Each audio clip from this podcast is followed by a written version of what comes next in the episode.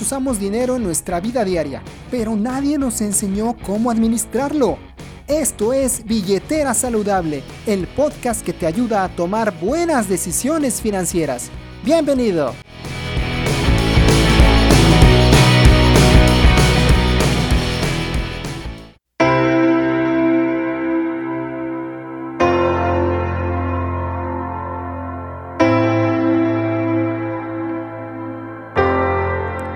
Hola, ¿qué tal amigos? ¿Cómo están? Bienvenidos a un nuevo episodio de este podcast Billetera Saludable. Mi nombre es Pepe Sarabia y te saludo con el gusto de cada ocasión que me das la oportunidad de estar contigo en donde quiera que me estés escuchando, si estás en Spotify, si estás en YouTube, si estás en Facebook. No importa dónde estés, muchas gracias por sintonizar este podcast. Como siempre es un gusto para mí poder platicar contigo acerca de este tipo de temas y dar continuidad al podcast anterior, al episodio, al episodio anterior, donde, bueno, en esta nueva temporada 2021 de este podcast, hemos decidido o he decidido empezar los primeros episodios para, platicándote un poco acerca de mí, acerca de mi historia, como te dije la vez anterior, no con el objetivo de generar algún tipo de ídolo, ni mucho menos, sino simplemente para poder compartir contigo algunas de las experiencias que me ha tocado vivir y que en base a ellas, de transmitírtelas, de compartírtelas, pues tú puedas encontrar algo de información de valor que también puedas aplicar a tu vida diaria, a la situación que estés viviendo en este momento.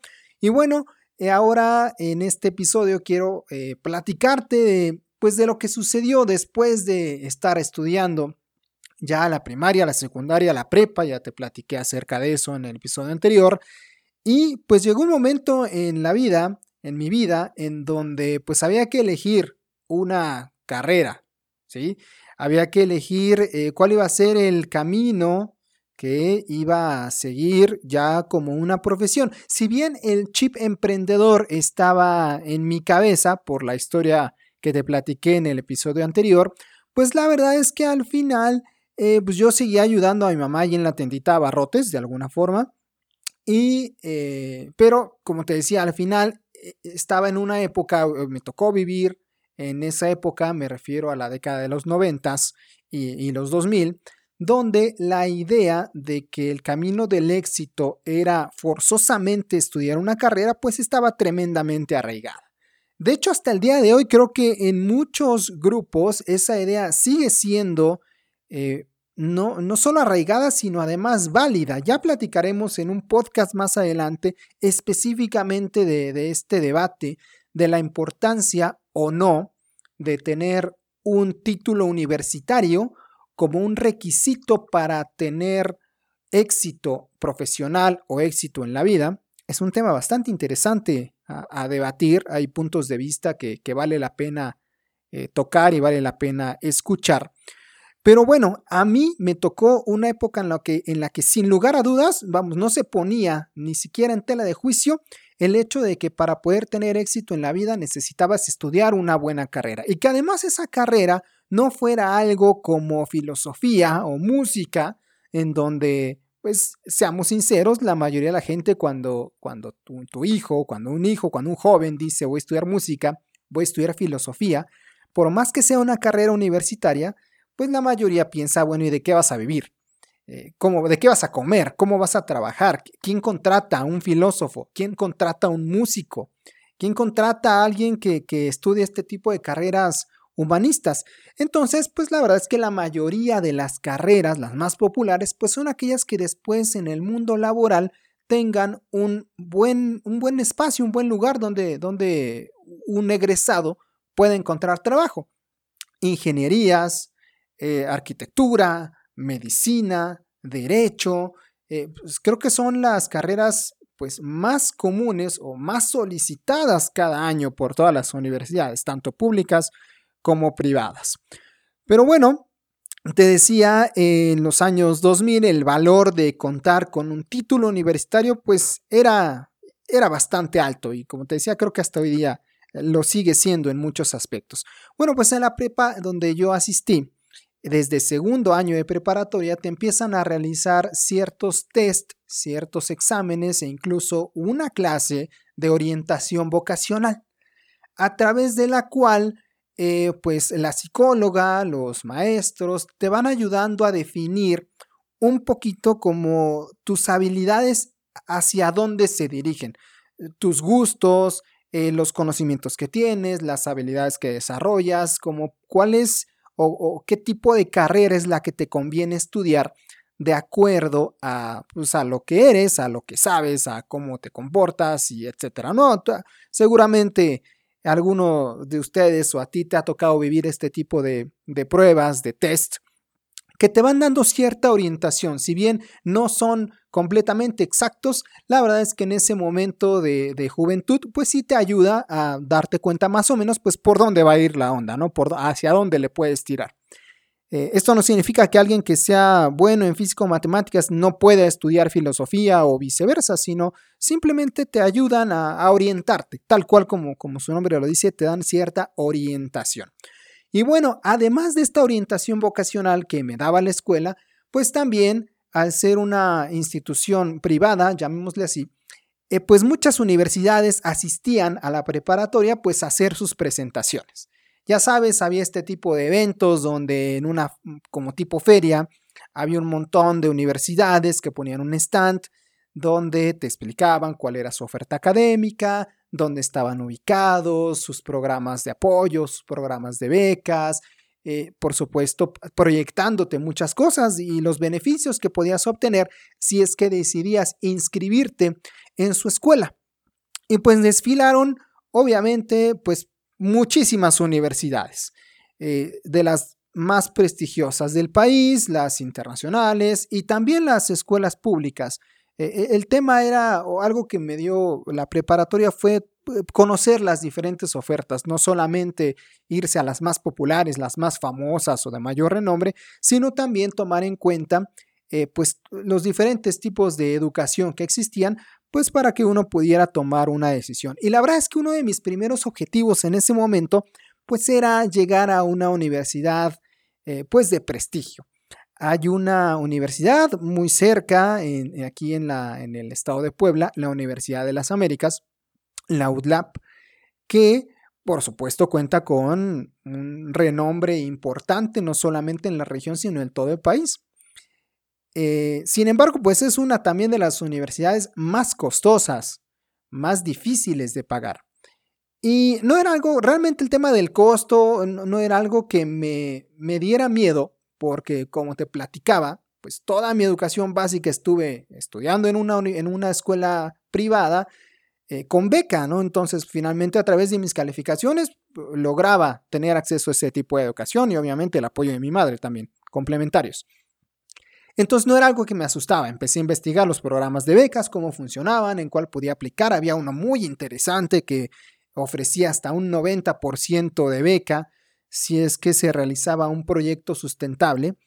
Eh, incluso empecé a desarrollar dicho proyecto, me puse a hacer trabajo de investigación sobre energía geotérmica en, una instalación de, Comisión Federal de Electricidad. Y así estuve eh, buscando la oportunidad, investigando y cómo hacerlo. Sin embargo, uno de, uno de esos días me enteré de algo que hasta ese momento era desconocido para mí las estancias estudiantiles en el extranjero. Yo no sabía que eso era posible, ni siquiera sabía que existía, pero en cuanto supe de ellas, llamaron poderosamente mi atención y entonces se me hizo una idea increíble y maravillosa que a través de estudiar y que eh, eh, pudieras o uno pudiera vivir en otro país, conocer otro país y además, pues obviamente como todos los eh, programas de intercambio, pues no, sin necesidad de costear el 100%, ¿no? un estudiante que llega a cualquier universidad puede buscar una estancia en el extranjero para mejorar sus conocimientos, habilidades y demás, y obviamente se vuelve como un extra. Recordemos, y te vuelvo a poner, y siempre me gusta irte regresando al contexto de la época, piensa en los años 2000, en donde la verdad es que tener un idioma adicional representaba una gran ventaja al momento de buscar trabajo. Entonces se decía es que tienes que aprender inglés. Y poco a poco se empezó a volver básico aprender inglés. Y después era importante conocer algún otro idioma. Y qué mejor si podías tener una experiencia en el extranjero. Todo esto eran cosas que iban sumando para que al momento de egresar de la universidad y buscaras un trabajo, pues tu currículum ya tuviera algo interesante en él mismo y por supuesto que esto te abriera las puertas. Esa era la forma de pensar en los 2000.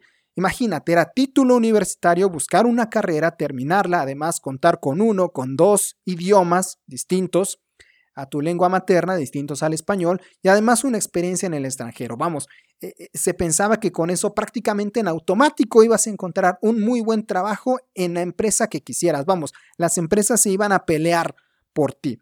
Esa era la creencia eh, en esa época. Entonces, obviamente, la, existencia de este tipo de programas llamó poderosamente mi atención. Y entonces empecé a investigar, bueno, qué universidades, qué instituciones, manejan este tipo de programas, cómo funcionan, cómo se puede eh, pues acceder a ellos. Y aunque en ese momento podría verse como algo imposible para una persona como yo, digo, si lo ves desde un punto de vista objetivo, estás hablando de un jovencillo de 16 años, 17 años, eh, que no tiene un soporte económico importante, que estudió becado todo el tiempo, que nunca ha viajado más allá de eh, los estados a su alrededor, que no conoce el mundo, eh, sobre todo que no tiene el gran soporte financiero que, pudieran tener otros, ¿sí? otros, otros jóvenes con familias mejor acomodadas, con papás que tuvieran mejores ingresos, no era mi caso. Entonces se podía ver o se podría considerar como una meta realmente imposible para alguien como yo. Sin embargo, las metas se van construyendo poco a poco, paso a paso. Así que, pues empecé por crear un plan, uno que pudiera aumentar las probabilidades de poder vivir la experiencia que deseaba.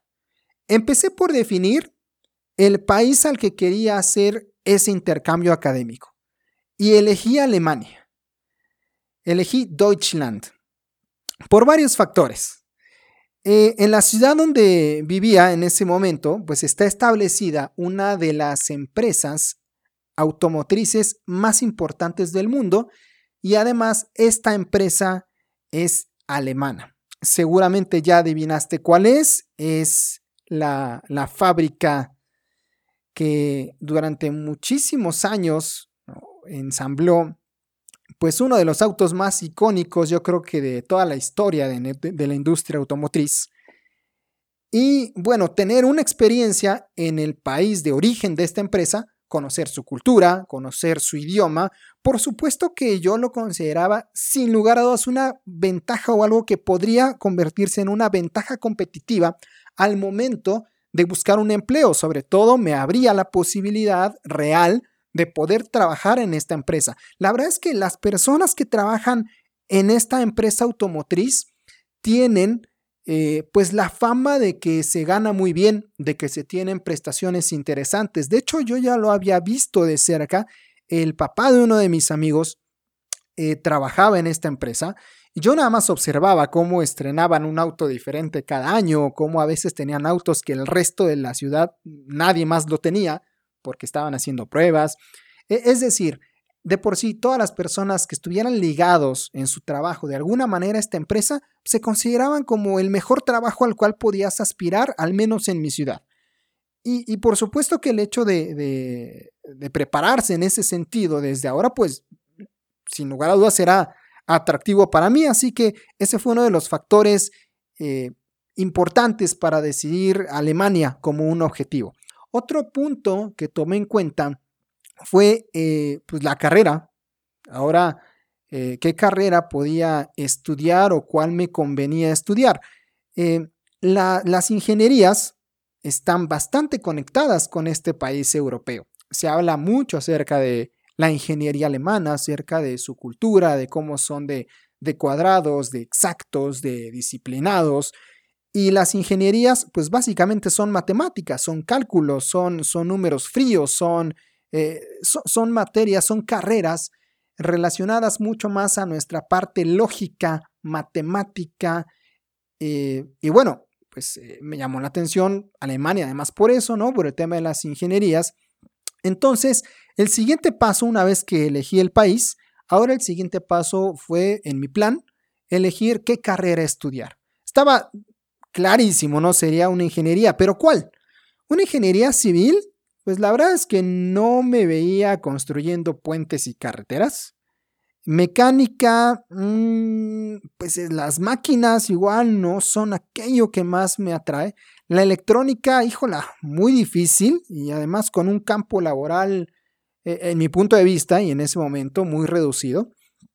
Eh, y discúlpenme los ingenieros civiles, mecánicos, electrónicos, no tengo nada en contra de esas carreras, de hecho respeto mucho cualquier tipo de carrera y cualquier, cualquier tipo de profesión que cada uno tenga, pero al final elegir una carrera tiene que ver mucho con los gustos personales de cada uno de nosotros, con nuestras habilidades y demás, y, y al final estás buscando la alternativa que te brinde un mayor beneficio posible pues para ti de manera individual. Entonces, en medio de toda esta investigación de ver cuál podría ser la carrera adecuada, cuál podría ser la ingeniería que más se pudiera adaptar a alguno a mis objetivos, pues me topé con la ingeniería industrial, que según la mayoría de los ingenieros de, otras ramas, es la ingeniería que menos ingeniería es. De hecho, los ingenieros industriales somos bastante criticados por los demás porque es la ingeniería que lleva menos cálculos eh, matemáticos complejos y demás. Es decir, es, es, la ingeniería que menos se mete a los fierros, digámoslo así, la que menos trata ¿no? con, con, el hecho de construir algo, con el hecho de, de crear algo novedoso. No, la ingeniería industrial se enfoca mucho más en el tema de administración, el, la optimización de los recursos materiales, de los recursos financieros y de los recursos humanos dentro de un sistema productivo dentro de una industria. El objetivo de los ingenieros industriales básicamente es hacer más con menos, reducir el costo de producir algo en, los diferentes aspectos, tanto material, materias primas, el proceso productivo como tal, la transformación del bien, la generación del servicio, bueno, son muchísimos aspectos. Y eso a mí me llamó mucho la atención porque me pareció que es una carrera que te ofrece un abanico mucho más amplio de posibilidades de trabajo una vez que terminas. Un ingeniero industrial, al terminar, podía trabajar en los fierros o podía aprender algo de mecánica y estar ahí, o podía ser alguien administrativo, o podía ser alguien que se dedicara solo a temas de calidad, o alguien que se dedicara solamente a optimizar un proceso, o alguien que solo administrara el dinero, que solo administrara los recursos financieros o solo los recursos humanos. Entonces, me parecía una carrera amplia, me pareció una carrera ideal para mis gustos de ese momento, para mi forma de ser, y entonces, pues me gustó, me gustó por esta amplitud de conocimientos, este amplio campo laboral que prometía. Y entonces estaba, tomé la decisión. Era buscar de alguna forma irme a Alemania y estudiar ingeniería industrial. Ahora el siguiente paso era dónde estudiar. ¿Qué universidad, qué institución me convenía para lograr mi objetivo de hacer esta estancia en Alemania? Me puse a buscar en muchas universidades privadas y aunque muchas de ellas ofrecen intercambios académicos, resulta y me encontré con la gran sorpresa de que la institución que mejor programa tenía para poder irse a Alemania resulta que era una universidad pública. Por increíble que parezca, eh, el Instituto Tecnológico de Puebla contaba en ese momento con el programa de intercambio a Alemania, eh, que más años tenía ya operando en el Estado. Eh, de hecho, tiene una, o bueno, en ese momento, no sé si actualmente lo siga teniendo, me parece que sí, tiene un convenio internacional con la Fachhochschule Braunschweig-Wolfenbüttel, que actualmente se llama Ostfalia Universität. Es una institución de ingenierías en En Alemania, las universidades eh, como tal se dividen en diferentes estilos o tipos, ¿no? Digámoslo por, por, eh, eh, por tipo de, estudios, ¿no? Hay universidades que se especializan, por ejemplo, en medicina, hay universidades que se especializan en temas humanos o en temas de salud o en temas de legalidad, y así también están las universidades que se especializan solamente en temas de ingenierías, que se les llama las Fachhochschule, son como los institutos tecnológicos de, que tenemos en, en México. Bueno, Además de tener este convenio con esta universidad alemana, este convenio estaba dado a través de un programa de intercambio que organiza la DAAD.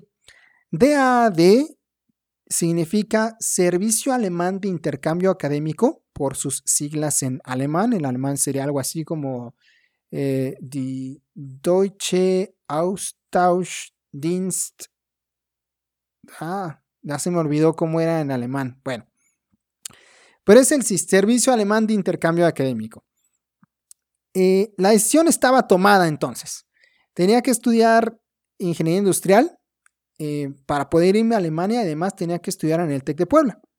No fue tan sencillo eh, poder obtener un lugar, ya que normalmente las universidades públicas en México tienen muchísimos aspirantes que quieren entrar. Entonces, pues las oportunidades obviamente hacen que solamente los que aprueben el examen de admisión bajo cierto puntaje sean los que al final obtengan un lugar en la universidad. Es algo que desde mi punto de vista creo que está muy bien. Mm, creo que los mejores, eh, creo que es un proceso natural, además, de selección. Los mejores son los que pueden seguir avanzando, los más aptos.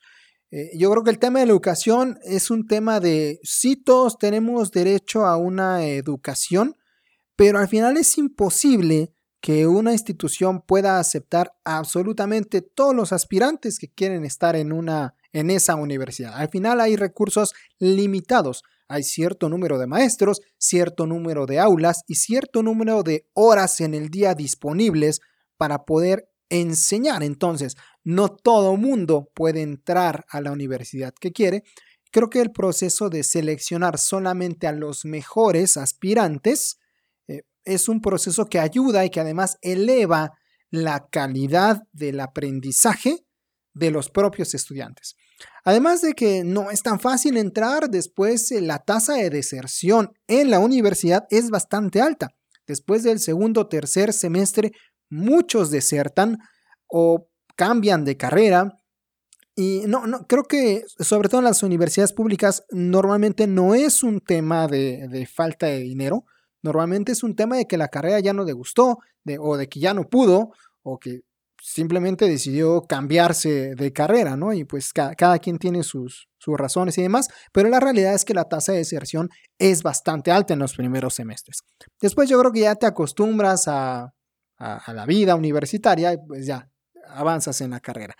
Y, y, la formación que me dio la, mi escuela lasallista en su momento en cuanto a la disciplina, en cuanto a la puntualidad, la exigencia, me ayudaron a tener un paso, eh, si no tranquilo, pues sí bastante agradable en mi etapa en la universidad. Entonces, eh, te puedo platicar hasta de ciertas ventajas. Había cosas, eh, por ejemplo, de matemáticas, de física, de cálculo integral, de cálculo diferencial, que yo ya sabía de tercero de prepa y que en la universidad en los primeros semestres me lo volvieron a enseñar.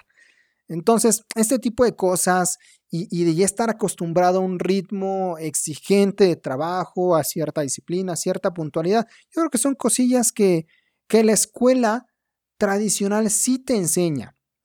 Insisto, ya platicaremos en otro podcast específicamente acerca de la importancia o no de ir a la escuela para tener éxito, pero dentro de las cosas positivas que yo encuentro de ir a la escuela es aprender este tipo de valores.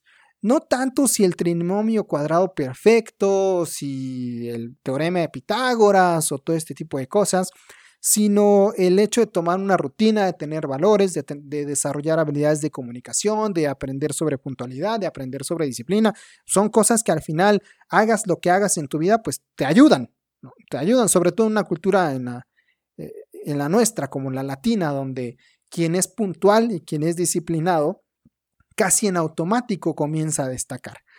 Pero bueno, ya estaba en la universidad, eh, apliqué, hice los exámenes pertinentes, obtuve un lugar, empecé a estudiar y bueno, mm, dos años después de haber iniciado la universidad, pues ya era momento de empezarse a preparar para poder aplicar al programa de intercambio que se daría al final de la carrera. Más o menos mi carrera tenía una duración en promedio de nueve semestres, son cuatro años y medio, pero pues ahí le eché un poquito de ganas tomando algunas materias en verano para poder reducir el tiempo. Entonces, más o menos eran cuatro años de la carrera. Entonces, a la mitad, a los dos años, ya había que empezar a planear si es que quería yo aplicar este programa de intercambio que se da solamente para estudiantes que ya terminaron de cursar todas sus materias, que ya no deben ninguna, solamente estudiantes así pueden irse a intercambio eh, a otro país. O bueno, así estaban las, las reglas establecidas. Entonces, eh, dije, necesito empezar ya aprender alemán. Necesito ponerme a estudiar el idioma. Va a ser un requisito indispensable para poder irse, irse a ese país. Y eh, pues, ¿qué más? Me acerqué a mi madre, le dije, sabes, necesito aprender, puedes apoyarme. Me dijo, sí, sí te puedo apoyar económicamente, por supuesto, para ayudarte a pagar una escuela de idiomas, pero una escuela de idiomas de este tipo. Y mm, desafortunadamente, lo, eh, cómo me podía apoyar mi mamá no iba, no era suficiente. Me decía, puedes estudiar en, la escuela A, ¿sí? la escuela de idiomas A. Pero esa escuela de idiomas llevaba un ritmo más lento de aprendizaje. Eh, era más económica, por supuesto, pero calculé mis tiempos y si yo estudiaba en esa escuela A de idiomas, no iba a llegar listo al suficiente nivel para poder presentar un examen dentro de dos años. Y mi madre fue muy clara en ese sentido y me dijo, bueno, esto es con lo que yo te puedo apoyar. No puedo prometerte más porque pues, no se puede. Los números no dan, la economía no es suficiente para poder pagar algo más. Entonces yo quería estudiar en la escuela B. ¿Qué fue lo que hice? Pues hice algo que muchísimos jóvenes hacen en, su momento en la, en la escuela. Me metí a trabajar. Y estudiar y trabajar, pues no es algo para sorprenderse en realidad, ni fui el primero ni tampoco el último en haberlo hecho. Hay gente que trabaja para poder pagar siquiera la universidad. Yo he estado trabajando para poder pagar una escuela de idiomas.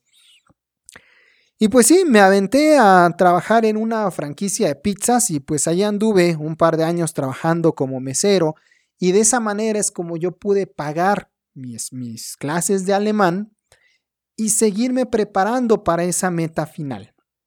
Llegó el año 2006, curiosamente, el año donde el Mundial de Fútbol fue en Alemania, y con ese año también llegaron las pruebas selectivas para elegir a los estudiantes que serían parte de la nueva generación para hacer esta estancia en Alemania. Me había preparado durante cuatro años para esto.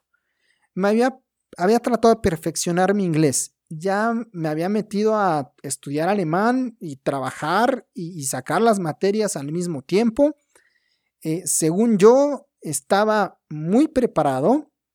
Me presenté a las pruebas, eh, hice los exámenes, puse todo mi esfuerzo y, y no fui seleccionado. En ese momento había otros estudiantes mejor preparados, sobre todo en el tema del idioma, y pues yo no di el, puntaje suficiente. Fue un momento complicado, sí, fue un momento difícil de procesar, porque pues al final después de todo el esfuerzo que había hecho durante tantos años, que le di prioridad a, estudiar, le di prioridad a prepararme, donde pues sí, me invitaban a las fiestas y en lugar de irme a fiestas con algunos amigos el fin de semana, pues yo me iba a trabajar para poder pagar mi escuela de alemán. De, de todo este trabajo, de toda esta intensidad y de sacrificio de muchas cosas, pues había servido para nada. Me enojé con la vida, me enojé conmigo mismo, me enojé con Dios, reclamé a todos los que podía reclamar, lloré, me desesperé. Realmente fue un golpe muy, muy complicado, fue un golpe duro. Incluso eh, llegué a cuestionar eh, mi creencia de que el esfuerzo daba resultado.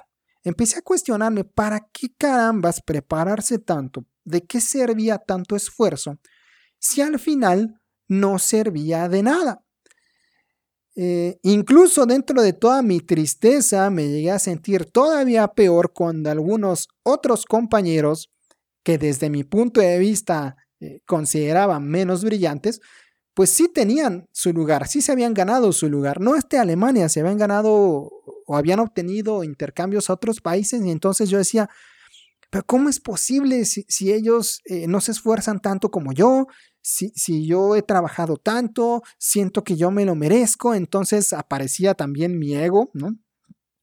Y, fue complicado, fue, difícil aceptarlo. Eh, y, dentro de toda esta tristeza, mi mamá al verme así, al verme tan mal, ¿no? me dice, bueno, pues ¿qué hacemos? hay que hablar con alguien, hay alguna otra cosa que podamos mover, eh, te vuelves a presentar, ¿qué se hace? ¿Qué otra cosa se puede hacer? Yo solo le respondí que realmente nada, que ya habíamos hecho todo lo que se podía hacer. Simplemente pues, no pasé la prueba de admisión, simplemente no era lo suficientemente bueno para haberme ganado un lugar en ese programa. Y no había una segunda oportunidad. Era un solo disparo. Eh, y pues es, como te dije hace rato, es, es una selección natural. Al final, muchos queremos un lugar en ese programa de intercambio, pero no podemos ir todos. Van a seleccionar a los mejores de acuerdo a ciertos criterios. Y en esos criterios yo no era parte de los mejores. Cuando uno pasa por ese tipo de golpes en la vida, mantenerse enfocado es difícil. Todo parece negativo, todo parece que no sirve para nada. Eh, ¿Qué me quedaba más por hacer? Pues seguir adelante. Nada más me hice una pregunta dentro de toda esta vorágine de emociones, sentimientos y que al final llegas a cierta reflexión. Yo simplemente me pregunté si había realmente hecho todo por irme a Alemania. Y la respuesta era sí había hecho todo lo que estaba en mis manos. Había estudiado, trabajé, ya, ya te platiqué toda la historia. Finalmente, lo que estaba en mis manos ya lo había hecho. El resto, pues ya no estaba dentro de mí. Ya eh, no lo podía cambiar. Tampoco había alguna razón real para seguir enojado conmigo porque al final yo había dado todo. Simplemente la vida me había dicho que no. Al menos me había dicho que no en ese momento.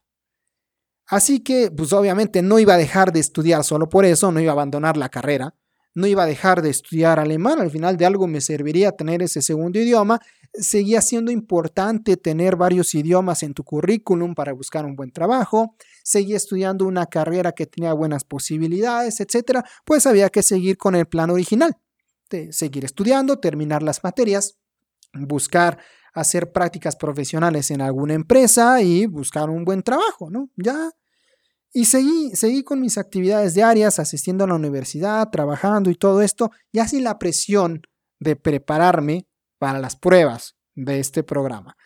Y aquí viene uno de los episodios más impresionantes e inexplicables que me han sucedido.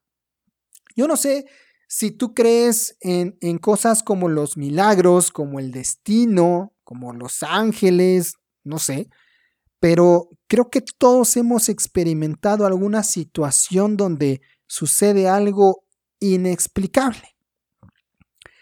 Resulta que un día eh, yo tenía una clase eh, en la universidad por la tarde y después de esa clase yo debía trasladarme a la escuela de alemán.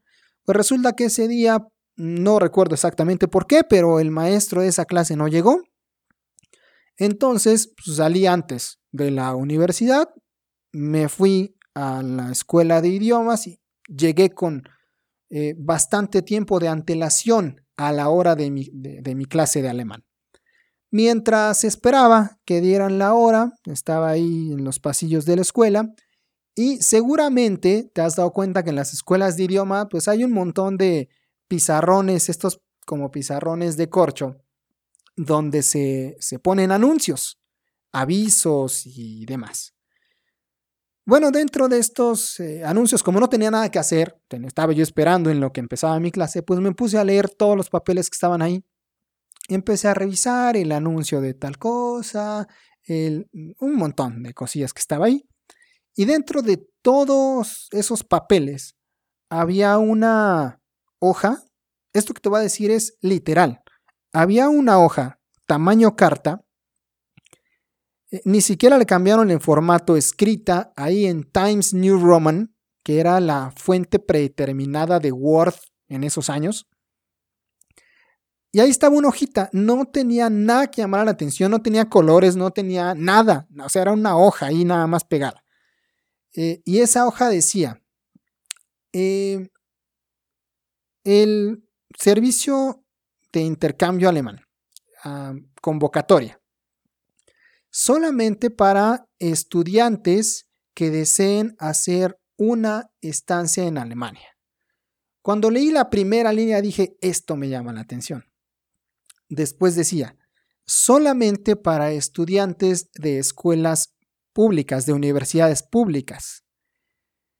Y ahí también me interesaba, pero me asusté y dije, ¿qué está pasando?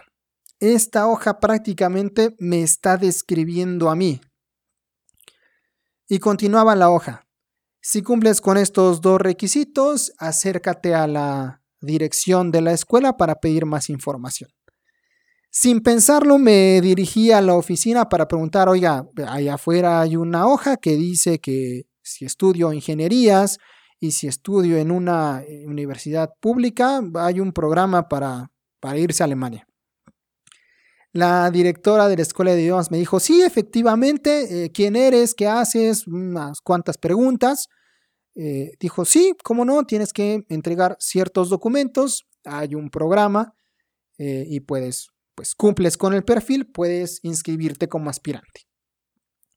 Así lo hice. Y te digo que esta es una situación bastante surrealista porque eh, no sé si era el único de toda la escuela de idiomas que cumplía con ese perfil, pero nadie más, al menos de la escuela donde yo estaba y de los que yo conocía, nadie más se postuló. Bueno, Pasaron los días, pasaron las semanas, yo seguía pues, estudiando mi carrera y esperando noticias de esta, de esta nueva oportunidad que se presentaba, que la vida me había puesto. Em, debo recordarte que en aquella época no había WhatsApp, no había comunicación tan rápida como hay hoy. Incluso el manejo del correo electrónico no era tan común. Vamos, no todos teníamos internet en todos lados. Y eh, pues ya, simplemente estaba yo esperando a ver qué, iba a pasar o qué tenía que pasar.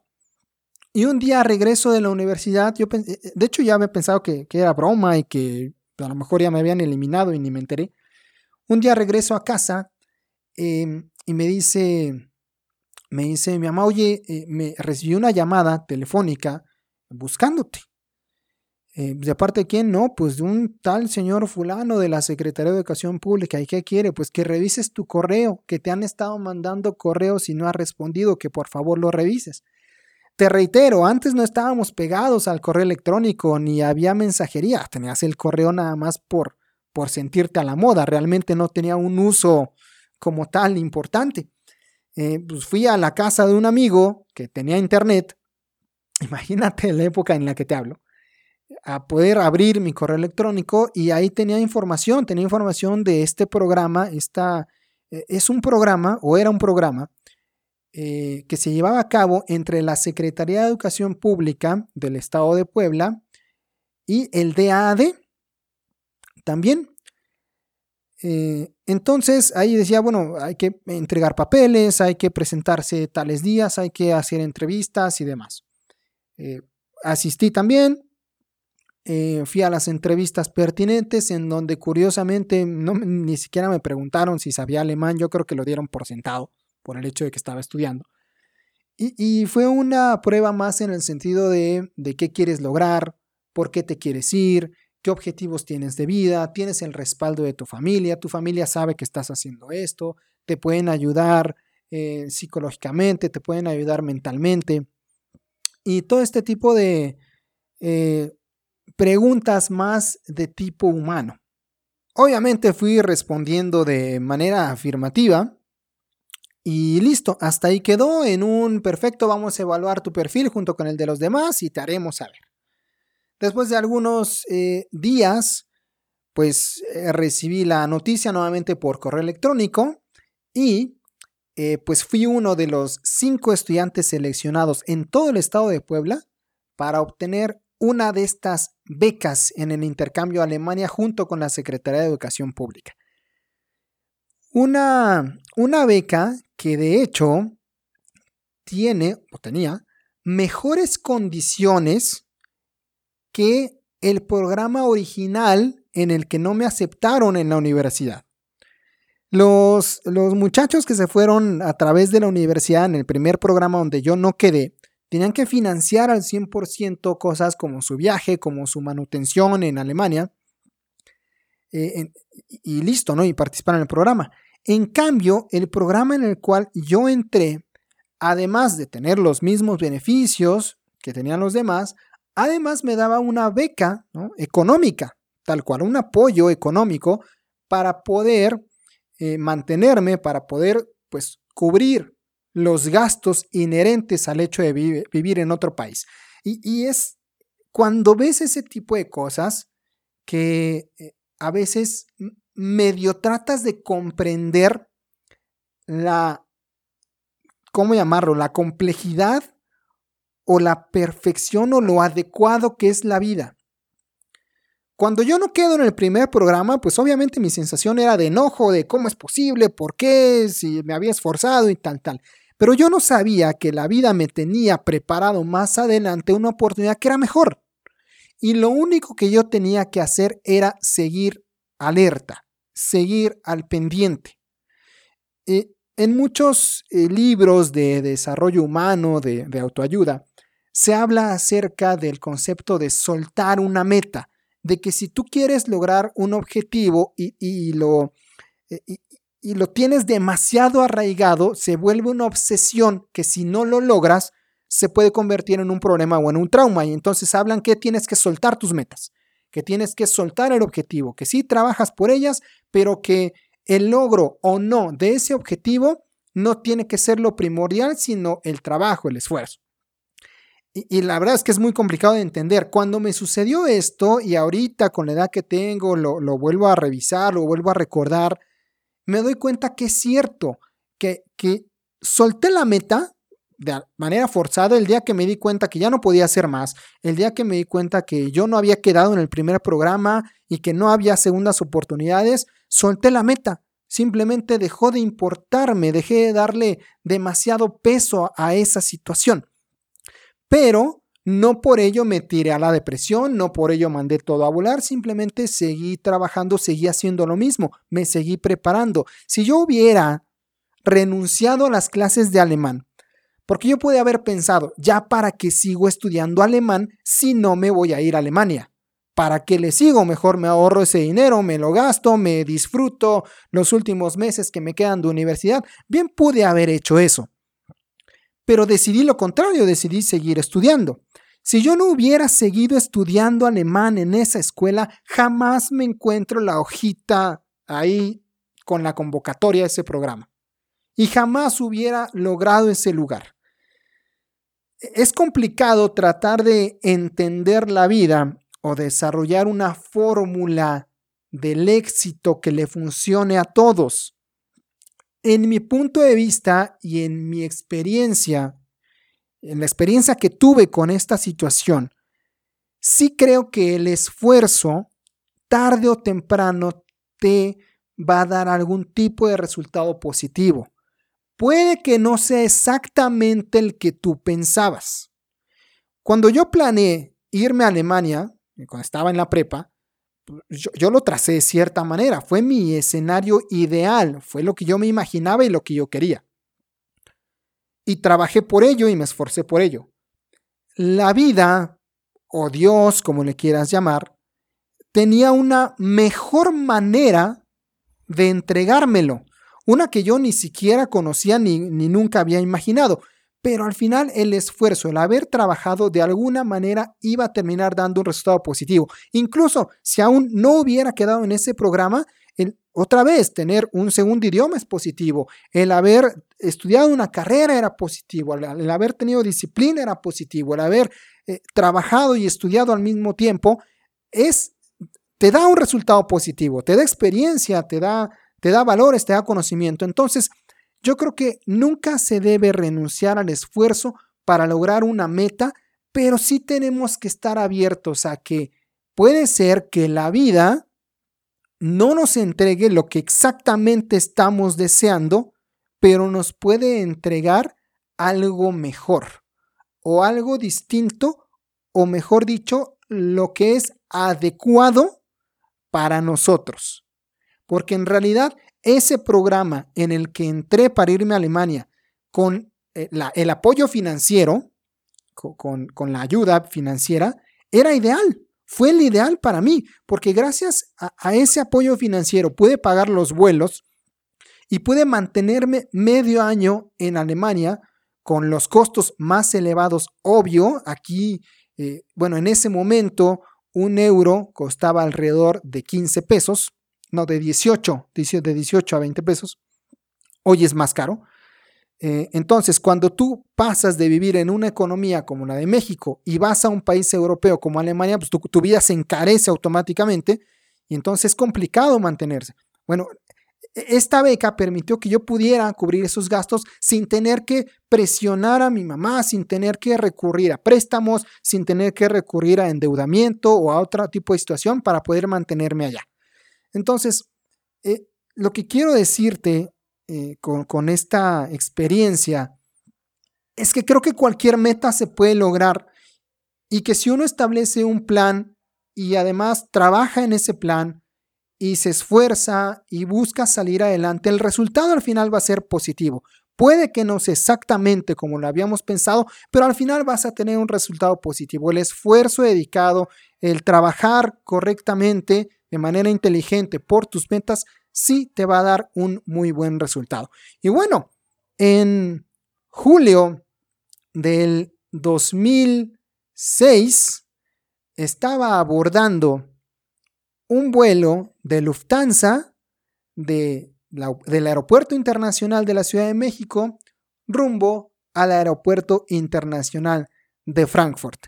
Y lo que pasó en ese año viviendo en Alemania, te lo voy a platicar en el siguiente episodio, porque tiene una cantidad impresionante de aprendizajes y de cosas que quiero compartir contigo y que sin lugar a dudas influyeron en cómo soy ahora, en lo que me dedico y bueno, en muchos aprendizajes que pude tener en ese momento.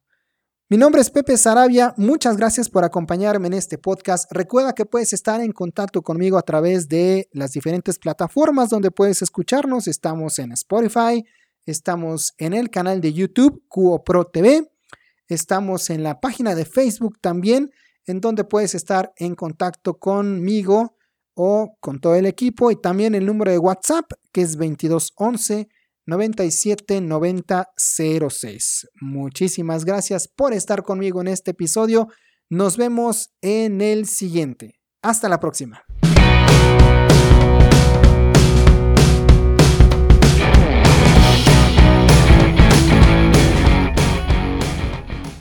Ahora eres más listo con tu dinero.